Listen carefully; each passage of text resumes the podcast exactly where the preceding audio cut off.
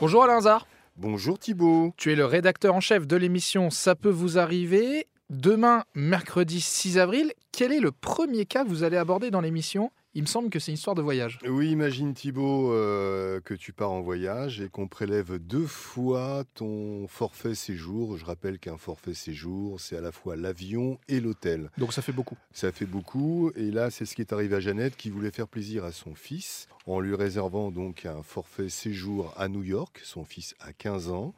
Elle paye donc pour l'hôtel et le voyage 1074 euros. Ok. Et figure-toi qu'elle a été débitée deux fois donc de 1074 euros, et depuis, elle attend d'être remboursée au moins une fois des 1074 euros. Donc là, ça fait combien de temps qu'elle cherche, à, qu'elle cherche à être remboursée? J'imagine que si elle vous appelle, c'est que ça fait déjà Ah, un petit ça, moment. ça fait plusieurs semaines, oui. Et a priori, euh, elle n'est même plus sur son espace personnel. euh, toutes les données ont disparu. Et donc, on va tout essayer pour effectivement qu'elle puisse récupérer euh, ce trop perçu, dirons-nous.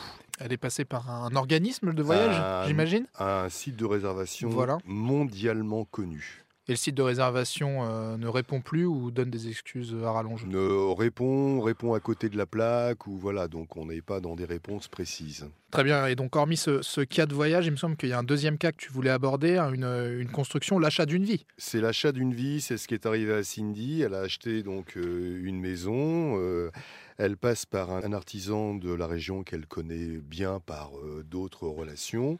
Elle verse tout de même 170 000 euros. Et depuis, le chantier est totalement à l'abandon.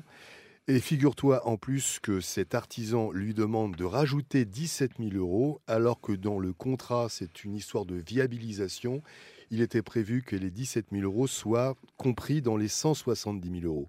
Donc, premièrement, le chantier est abandonné et l'artisan redemande de l'argent. C'est beaucoup pour Cindy. Eh ben, on reviendra sur ces cas demain matin dans l'émission. Merci Alain Hazard. Rendez-vous 9h30 sur RTL. Merci Thibault.